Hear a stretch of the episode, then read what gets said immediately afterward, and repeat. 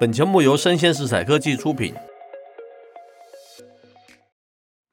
欢迎收听数位趋势酱子读，我是科技大叔李学文，我是跨领域专栏作家王维轩 Vivi。哎，今天我们挑的一则新闻是来自于这个经济日报，好，那它的标题叫做“订阅疲劳，串流业务新挑战”。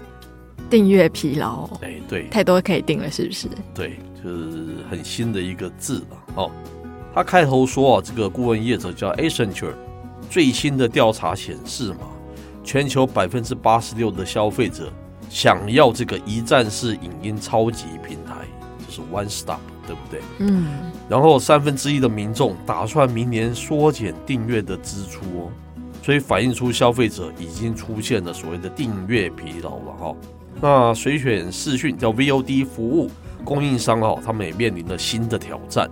是，那根据这份针对全球六千名消费者进行的访调，其中呢有四十三 percent 的受访者打算维持目前的订阅支出，但是有三十八 percent 的消费者他就说，哎，他准备减少这笔开销了。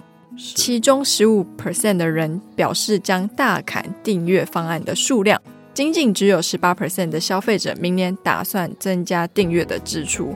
最新访调结果显示，哦，一些 VOD 服务供应商未来几个月内营收恐锐减。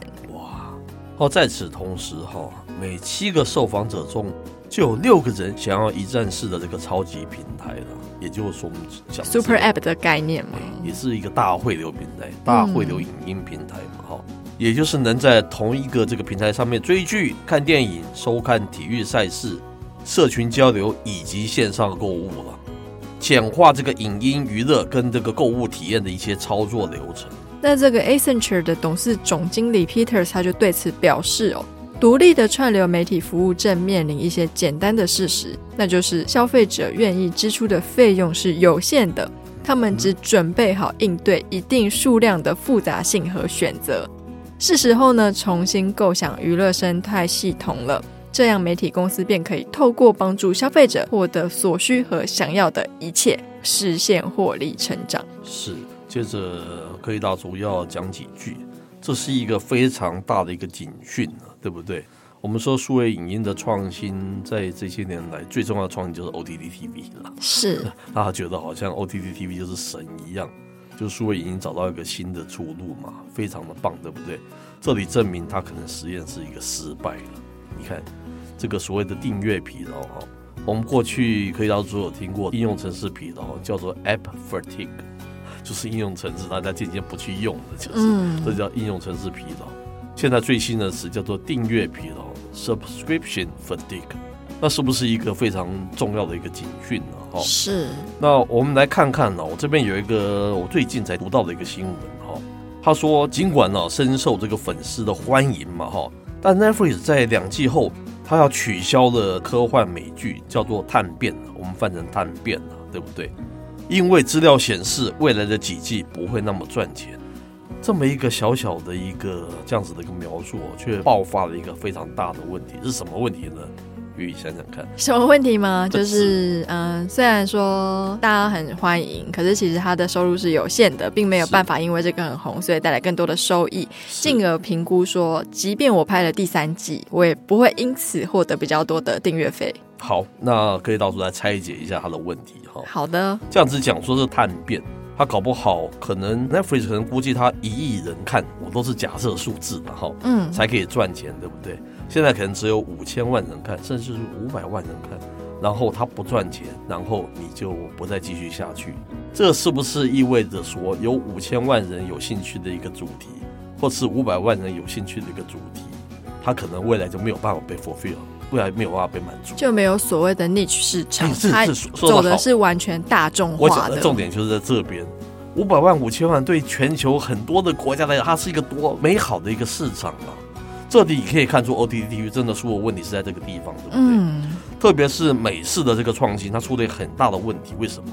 他们的 OTT，你看他们逻辑就是高投资、高风险、高收入。你发觉就是你说的非常，我刚才说要你提出来的想法，就是它是没有一个 niche market，那它是一个很大的问题耶。嗯。五百万人的主题不值得被实现吗？五千万人的这样子的一个主题，难道它不值得你去耕耘吗？可是，在 Netflix 来看，它就是被抛弃掉。从这个地方看，是不是这个美式的 OTT 出了很大的一个问题啊？它状况就在这个地方。我们今天来假设了，我突然觉得这是一个非常好的我们写的一个题目。OTT TV 真正存在的价值是说，even 我们讲到最极致，even 全球只有一个收视户，你都有办法提供一个收视户他想要看的内容，而且赚钱，这个才是今天 OTT 存在真正的一个价值之所在。我们把它推到极致了。更不要说是五百万，更不要说是五千万人，是不是这样子？嗯，难道你现在 Netflix 现在你现在回头去走这个广告路，反而是一个不对的路？因为你又回到了那个老路去了。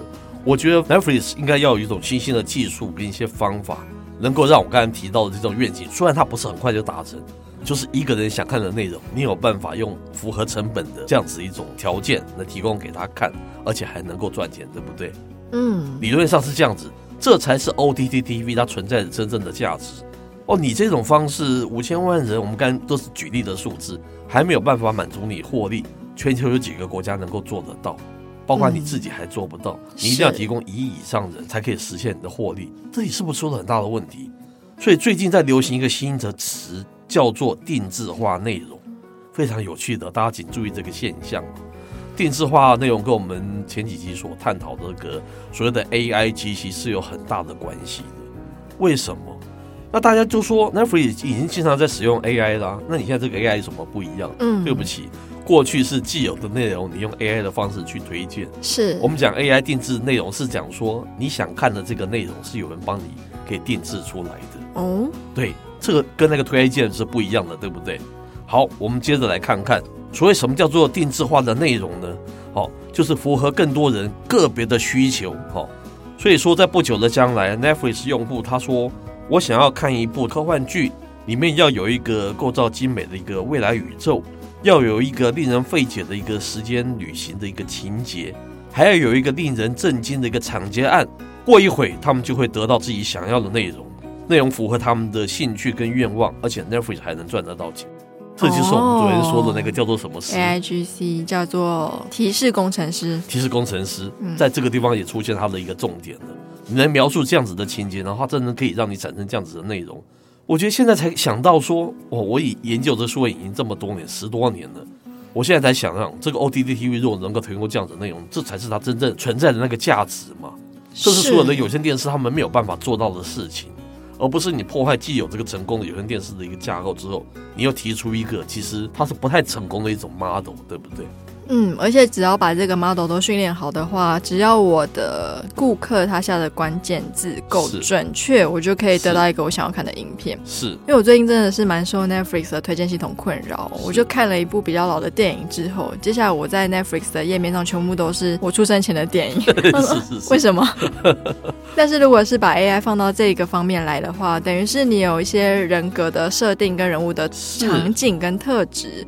那这个时候我们使用者，而且每个人看到都不一样，是那感觉多有意思啊，非常有意思，对不对？是，我觉得他应该花大功夫跟大资源投注是在这个 AI 生成这相关的一些技术，而不是去做广告相关的事情嘛。这是我们对 OTT TV 一直以来那个判断就是这样子，对是，那再来是他很想要走的是 IP 延伸经济嘛？基本上他也可以用他已经 build 好的这些 IP 直接做故事延伸跟剧本的撰写，我觉得这应该可以帮他节省到不少的成本哦，也不用他寻寻觅觅一直去全世界各地跟当地的影视业者要做各式各样的合作，其实成本也是蛮高的。我像你这样讲是不是很对？嗯。你看，你这么多人看他探片，你都没有办法去 support 它，为什么？就是因为你节目生产成本太高嘛。是？难道这个五千万人，难道甚至于五百万人，那甚至于就是一百万人，你在台湾来讲都是一个已经美到不行的那个市场跟主题了，你居然还没有办法让它获利，对不对？